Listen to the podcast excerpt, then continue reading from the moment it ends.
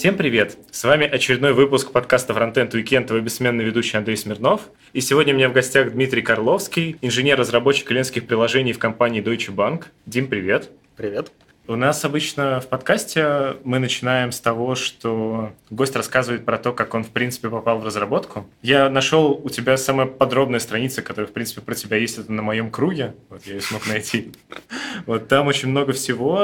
Довольно подробно про проекты, которые ты делал, про open source и так далее. Расскажи в целом, как заинтересовался разработкой и как последовательно оказался на том месте, где я сейчас. В общем, э, в детстве моя мама работала на дому, ну, то есть офис закрыли и компьютер перевезли домой. Это был очень старый компьютер, еще 86-й. И на нем не было никаких игрушек, на нем был голый DOS, несколько программ для ну, там что-то для офиса. И, в общем, я развлекался как мог, поэтому нашел там старый QBasic, и в нем методом тыка разбирался, как в нем что-то сделать. В общем, делал себе игрушки, всякие демо-сцены там подобные штуки. Потом уже появился более мощный компьютер, который там тянул Паскаль, потом еще более мощный, на нем уже я изучал C и так далее.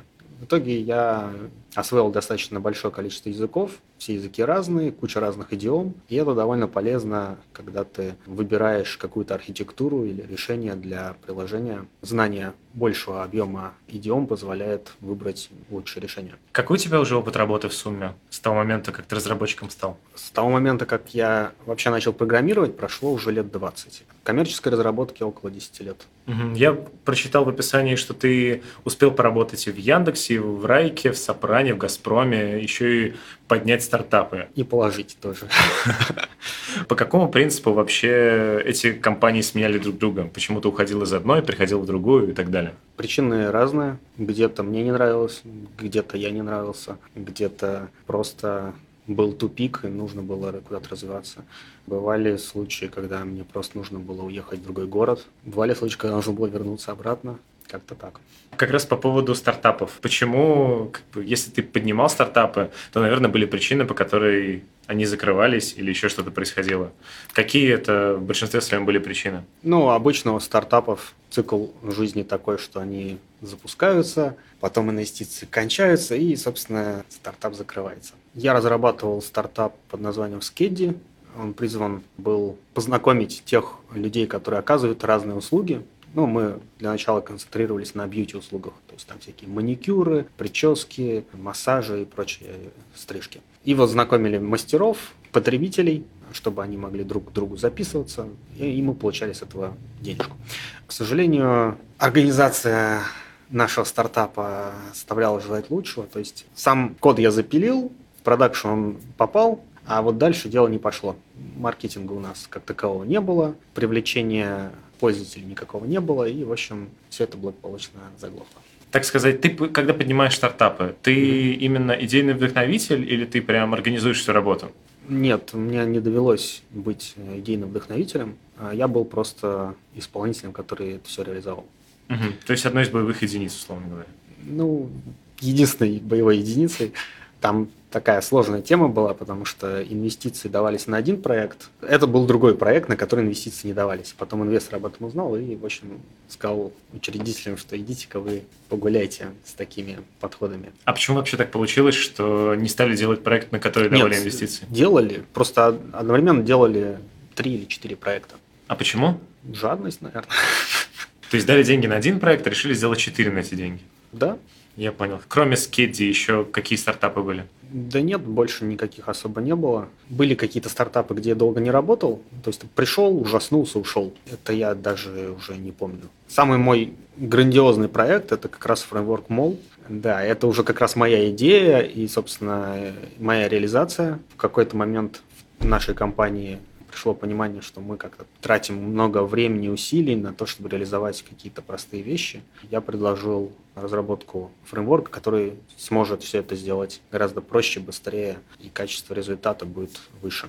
И кроссплатформенно, и, в общем, куча других плюсов. А какой это был момент? Ну, то есть, где ты на тот момент работал? Как тебе пришла, в принципе, эта идея в голову? Ну, у меня вообще уже давно витала идея создания фреймворка. Я где-то, наверное, последние пять лет этим болею, потому что существующие фреймворки в массе своей, они ужасные.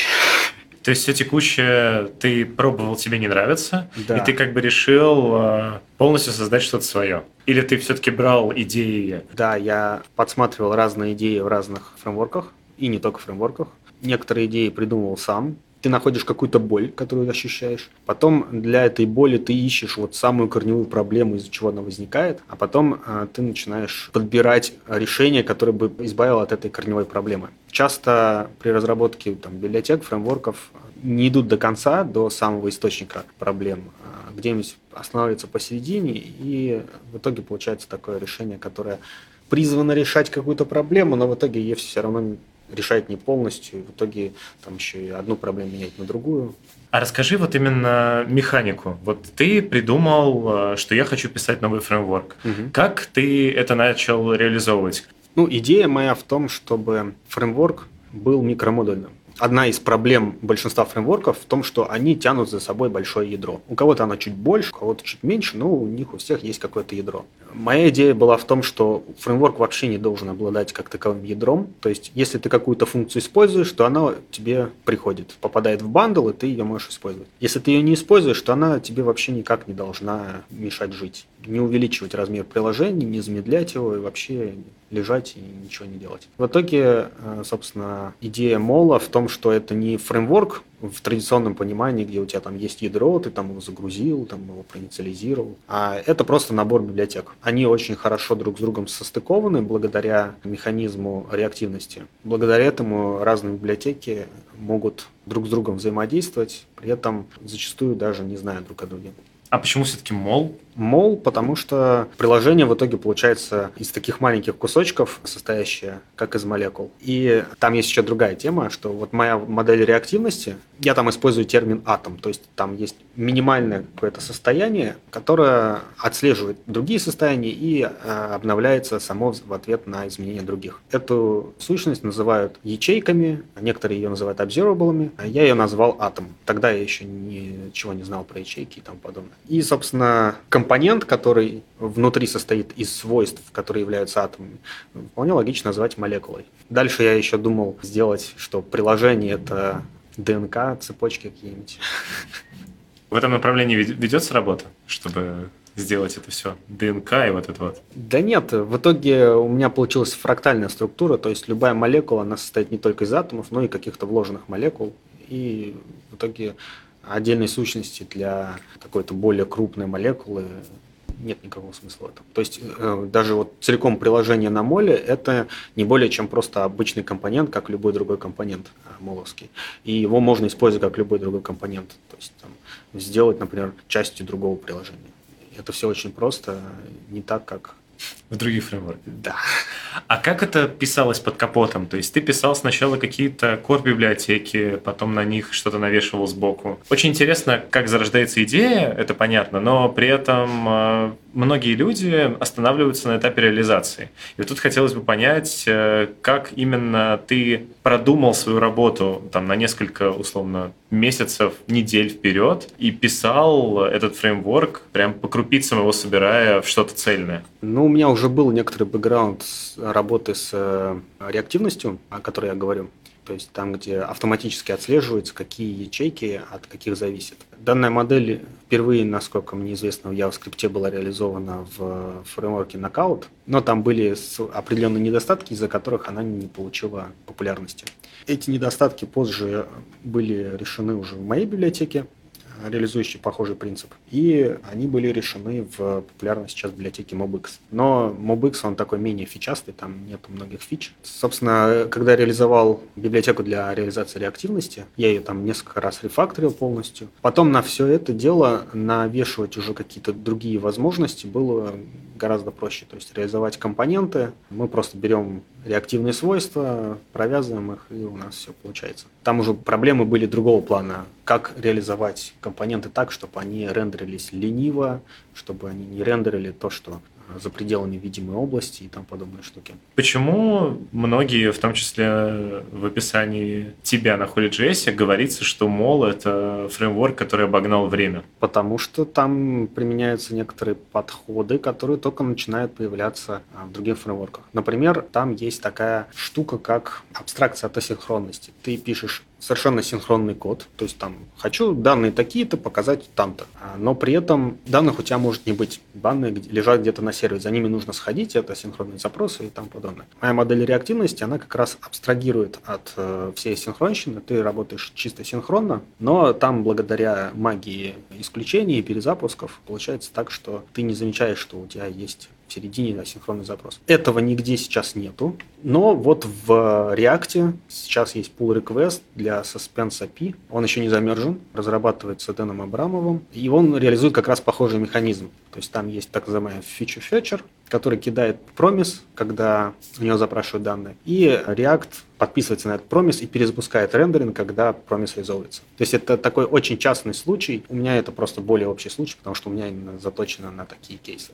Завтра я как раз буду рассказывать про свою библиотеку, которая реализует чисто в отрыве от реактивности. Можно взять какие-то вычисления, которые просто не реактивны, просто какие-то вычисления, и добавить им возможность приостанавливаться. В частности, приостанавливаться можно на асинхронных запросах, а можно просто приостанавливаться каждые 16 миллисекунд, чтобы у нас FPS не проседал. Как ты считаешь, в будущем мол ждет э, прям бешеный успех или как? Будущее туманно. Ну, какие вообще предпосылки? То есть ты как-то смотришь э, там по звездам на гитхабе, по тому, насколько его скачивают. Какая вообще тенденция? То есть... Никакая. Ну, то есть это на данный момент, насколько я понимаю, это такая вещь, э, которая именно интересно ее посмотреть, но при этом в продакшене на нем не пишут особо. Да, Поправь, даже если я ошибаюсь. смотреть не особо людям интересно, потому что они посмотрят на а, синтаксис описания компонент. Это даже не шаблон на самом деле. Это просто описание интерфейса компонента, но и иерархическое. Люди ужасаются, типа, как же так без HTML, и все, не хотят дальше изучать. Хотя без HTML жить гораздо легче. В том же ангуляре, чтобы было похоже на HTML, они э, запилили кучу своих синтаксисов внутри NG4 один синтаксис, NG-лет другой, там NG еще что-то, там третий все это нужно запомнить и пытаться понять. Я вот полгода сейчас разрабатываю на Angular приложение, и я до сих пор толком не разбираюсь, как там некоторые вещи работают. В частности, этот синтаксис он вообще никак не укладывается в голове. Ну, может, люди просто не доросли еще, действительно. Привыкли к HTML и не могут понять этого. Да, я думаю, в конце концов, кто-нибудь, например, Facebook таки поднимет хайп на тему того, что HTML на самом деле-то уже и не нужен. Потому что сейчас уже ходят такие мнения, что а давайте у нас по умолчанию не будет захардкоженных строк в HTML. Ну, то есть, как мы пишем. Открывающий тег, потом какие-то там строки, теги, строки, теги, строки, теги. И, как правило, когда ты описываешь компоненты, тебе не нужны захардкоженные строки. Как правило, ты их берешь из каких-то переменных, там из констант, из словаря с переводами и тому подобные вещи. Либо вставляешь другие компоненты. И получается, что когда мы описываем структуру компонента, нам не нужны возможности HTML, но нам нужны возможности именно JavaScript. Именно поэтому React сейчас так сильно набирает обороты. У тебя у самого не теряется мотивация от этого всего раз, дальше развивать свои проекты вроде Мола, которые, в принципе, насколько я понимаю, довольно глобальные, и я боюсь даже спросить, сколько времени ты на него потратил? Я его разрабатывал где-то около года, полтора, попутно реализуя другие задачи на других фреймворках. Теряется ли мотивация? Потратил на это кучу времени. Особой популярности он не получил, к сожалению. Мотивация, соответственно, тоже не особо высокая. Но я его еще не забросил, я постепенно развиваю. Вот сейчас вот переведу атомы на файберы, потом компоненты перейду на новые атомы, и э,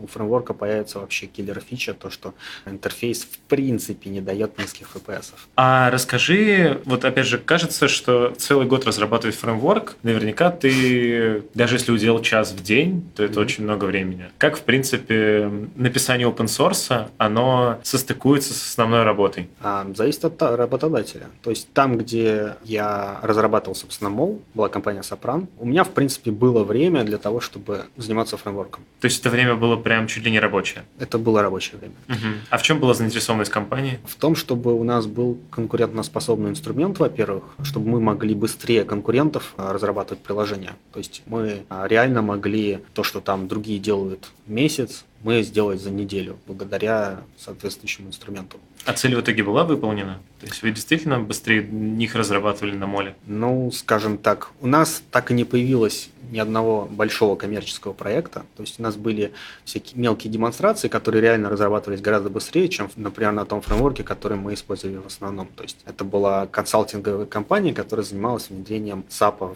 в э, России. Ну, и сейчас она есть такая. И, соответственно, SAP, он разработал фреймворк SAP UI5, точнее, как разработал, купил и стал развивать дальше. Ну, это, в общем, аналог XJS. На нем сравнимой по сложности приложения разрабатывать приходилось гораздо дольше. На моле то, что можно было сделать за день, на нем можно было провозиться несколько недель. Но, к сожалению, как я уже сказал, среди заказчиков, то есть некоторые заказчики хотят, мы хотим на React, и все, и никуда не денешься. Ты подрядчик, у тебя нет выбора. Другие хотят там чисто на Angular, третьи на SAP UI5, хотя это очень медленно, и они потратят кучу денег, но зато SAP. Кто-то вообще без э, фреймворков пилит например, «Газпром». А ты из «Сопрано» ушел по этой причине? Нет. Там было две причины. Во-первых, мне предложили денег в два раза больше.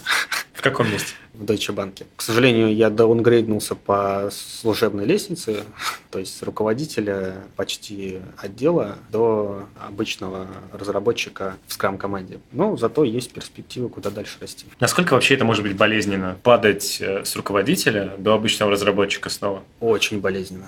Когда ты руководитель, ты, в принципе, сам решаешь, какие технологии, ну, в разумных пределах, какие технологии выбирать. У тебя есть некоторый опыт жизненный, который позволяет тебе там буквально чувствовать, где архитектура норма, а где что-то вообще фигня. К сожалению, не всегда ты можешь это четко сформулировать, и уж тем более не всегда можешь это объяснить так, чтобы убедить человека, который убежден в чем-то другом. Сейчас мне приходится как раз много проявлять ораторских качеств.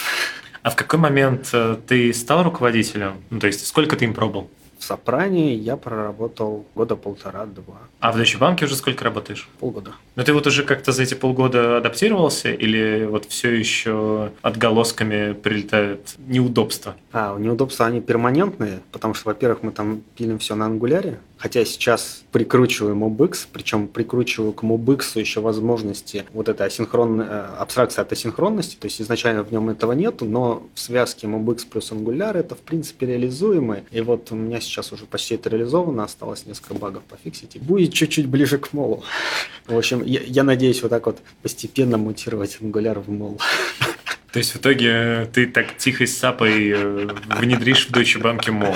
Ну, тихой сапой не получится, конечно, но идея это не в том, чтобы внедрить какой-то там свой фреймворк. Идея в том, чтобы внедрить хорошие практики. Практика с реактивным программированием, где у тебя есть четкие инварианты, которые не ломаются на каждый чих, как в случае RxJS. С RxJS мы там вообще намучились страшно. Настолько намучились, что ребята вкрутили Redux, который требует писать еще больше кода, чем RxJS. А тот же MobX, он позволяет писать гораздо меньше кода, чем RxJS, и он получается гораздо надежнее. У тебя очень интересные статьи на Хабре, которые все примерно начинаются одинаково.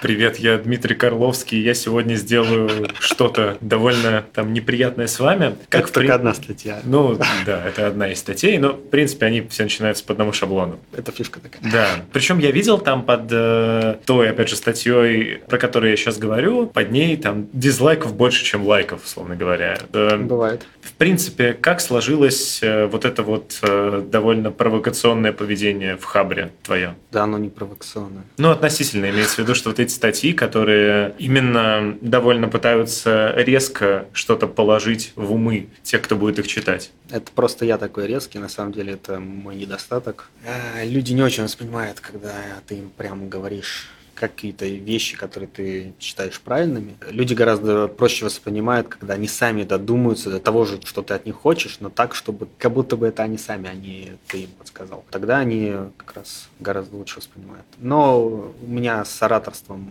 не очень хорошо, мне надо работать над этим. А это мешает в работе? А порой мешает. Если есть какой-нибудь яркий пример, можешь привести, когда а, это мешало? Ну вот, например, когда я пришел в Deutsche Bank, я, конечно же, начал продвигать, что типа, смотрите, в Моле есть такие-то классные классные темы, вы сам будете работать в два раза меньше, делать в два раза больше, у вас приложение будет в два раза меньше, работать в два раза быстрее.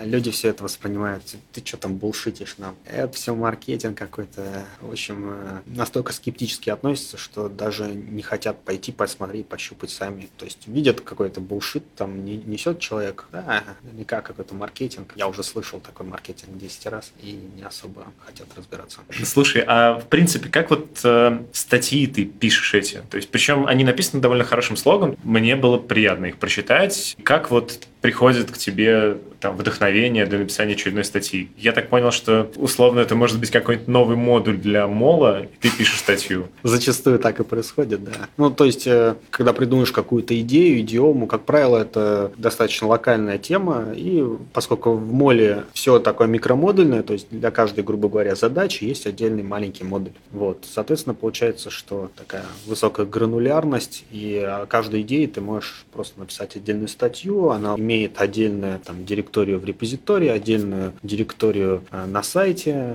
отдельную демку. Окей, хорошо. Давай э, пойдем по моим стандартным вопросам. Во-первых, думал ли ты, кем бы ты хотел стать, если бы не стал разработчиком? Я мог бы стать кем угодно.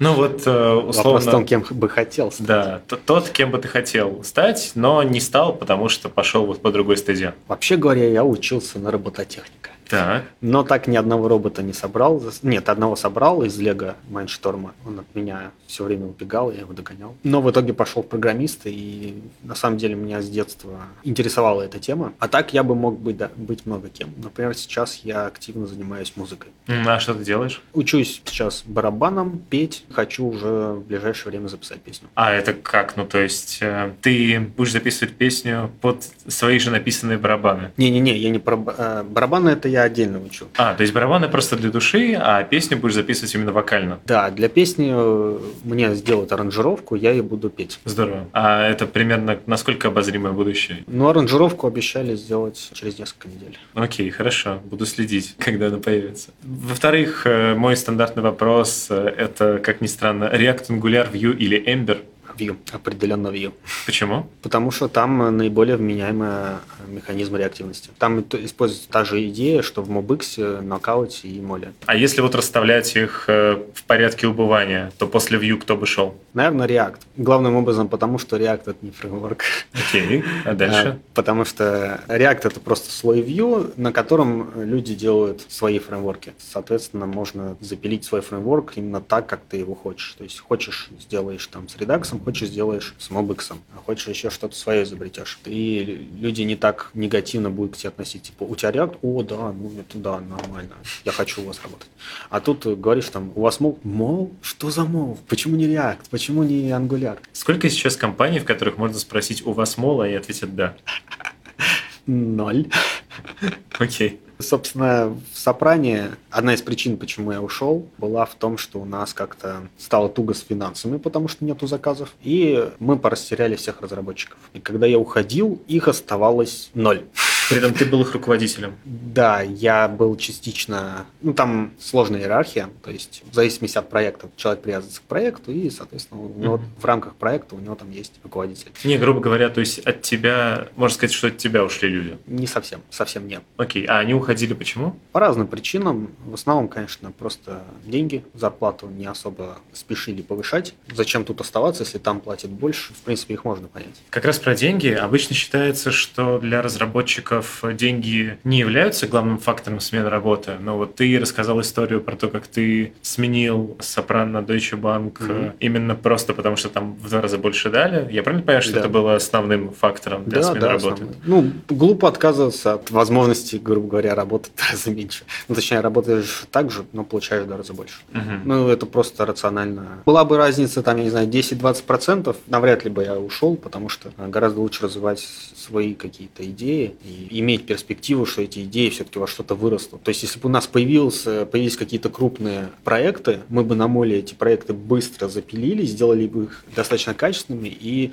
это бы позволило нам прийти на тот же HolyJS и сказать, что смотрите, мы на этом фреймворке, все у нас очень классно, а вы догоняете, в общем, мы тут уже вперед ускакали. Вот, а сейчас получается такая тема, что я не могу вот так вот прийти и сказать, что тут есть классные внедрения. есть, есть только классные идеи, но они не особо популярны. А ты пытался как-то продавать? Э, за любым фреймворком, который сейчас популярен, за условным mm-hmm. React стоит, ну, можно так сказать, некая маркетинговая компания. Каким образом ты думал о том, как можно продвинуть мол? А, был бы я отличным маркетологом, я бы, наверное, не был девелопером. А ты пытался привлечь этих профессиональных маркетологов? Ну, у нас в Сопране были маркетологи, но они очень далеки были от веб-девелопмента. У них и не мотивации особо нет, и, в принципе, не знают там ну, банальную аудиторию. То есть ты пока не придумал, как можно продвигать? Ну, если бы я придумал, наверное, я бы уже продвинул. Опять же, некоторые придумывают, но не знаю, как реализовать. Ты просто еще не придумал. Окей. Да. Ты, и насколько я понимаю, из Санкт-Петербурга, тогда к тебе э, мой видоизменяющий стандартный вопрос. Как ты думаешь, какая справедливая зарплата для фронтенд-разработчика в Санкт-Петербурге? Зависит от скиллов. Ну, прям вот можно от джуна до сеньора. Причем, ну, опять же, справедливое – это то, сколько бы ты им заплатил, если был вот руководителем, работодателем. Сложный вопрос. Очень сложный. Ну, не знаю, сеньору, наверное, бы платил 1150-200. Мидлу ну, 100-150, Джуну от 50 до 100. Окей. Ну, я ну, логично. Не, не слежу за рынком особо. У меня есть забавная последняя стандартная рубрика, называется «Готовы вместе с фронтенд-разработчиком». Что да. готовить будем? Ничего не будем готовить, но ну, вот. я, во-первых, спрошу у тебя, умеешь ли ты готовить? Ну, что-то умею готовить. Да. Хорошо, тогда можешь рассказать э, какое-нибудь либо самое сложное, либо самое твое любимое блюдо и какой-нибудь опыт его приготовления? Мне очень нравится яйцо в корзинке. Это как? Что такое? В общем, я его подсмотрел в фильме, по-моему, Ви, значит, Вендетта. Оно предельно простое, но при этом довольно вкусное. Берется хлеб, а, у него вырезается середина, он обжаривается с одной стороны, переворачивается, и туда э, разбивается яйцо. Потом снова, ну, оно чуть обжаривается, переворачивается, и, в общем, получается такая, грубо говоря, корзинка с яйцом посередине. И яйцо такое впитывается внутрь хлеба, и получается очень вкусно. То есть это тебе заменяет условные там омлеты на, на утро? Да. Здорово, хорошо. В конце каждого моего подкаста гость дает какой-то совет моей публике. Это может быть либо что-то более напутственное, либо это может быть какая-то конкретная статья, либо видео, либо еще что-нибудь. Что ты можешь посоветовать? Я могу посоветовать почитать про MoFiber. Про который я буду завтра рассказывать. Но, к сожалению, почитать можно будет только месяца через три, когда будет видео. Тогда мы планируем как раз опубликовать это в виде статьи. А в целом, по жизни я бы рекомендовал не зацикливаться, не потакать привычкам. То есть, если вы к чему-то привыкли, это не значит, что это что-то хорошее. Это значит, что вы не испытываете дискомфорт, когда вот идете против этого. Но зачастую какое-то качественное улучшение, неважно, жизни или там разработки или еще чего-то, оно находится вне зоны комфорта. Вот. Нужно не бояться выходить из зоны комфорта и пробовать что-то новое, трезво оценивать разные инструменты и копать глубже, как можно глубже. Не поверхностно там смотреть, а именно смотреть в корень. Дим, спасибо большое, что уделил время. От себя хочется добавить э, в конце, как всегда, чтобы вы не забывали поставить этому выпуску лайк, поделиться им со своими друзьями, чтобы они тоже узнали про мол, и, и все пусть узнают про мол. Диме будет приятно. Также обязательно подписывайтесь на данный подкаст в SoundCloud и в iTunes, вступайте во все наши группы в социальных сетях. Мы продолжаем показывать человеческую сторону фронтенда не только. Услышимся на следующей неделе. Да, и заходите к нам в мол чатик, там у нас периодически идут всякие странные обсуждения. Например, сейчас мы обсуждаем, как там добавлять TypeScript, кастомные трансформеры и тому подобные штуки. Заходите в этот чатик, заходите в чатик Frontend Weekend. Все, всем пока. Счастливо.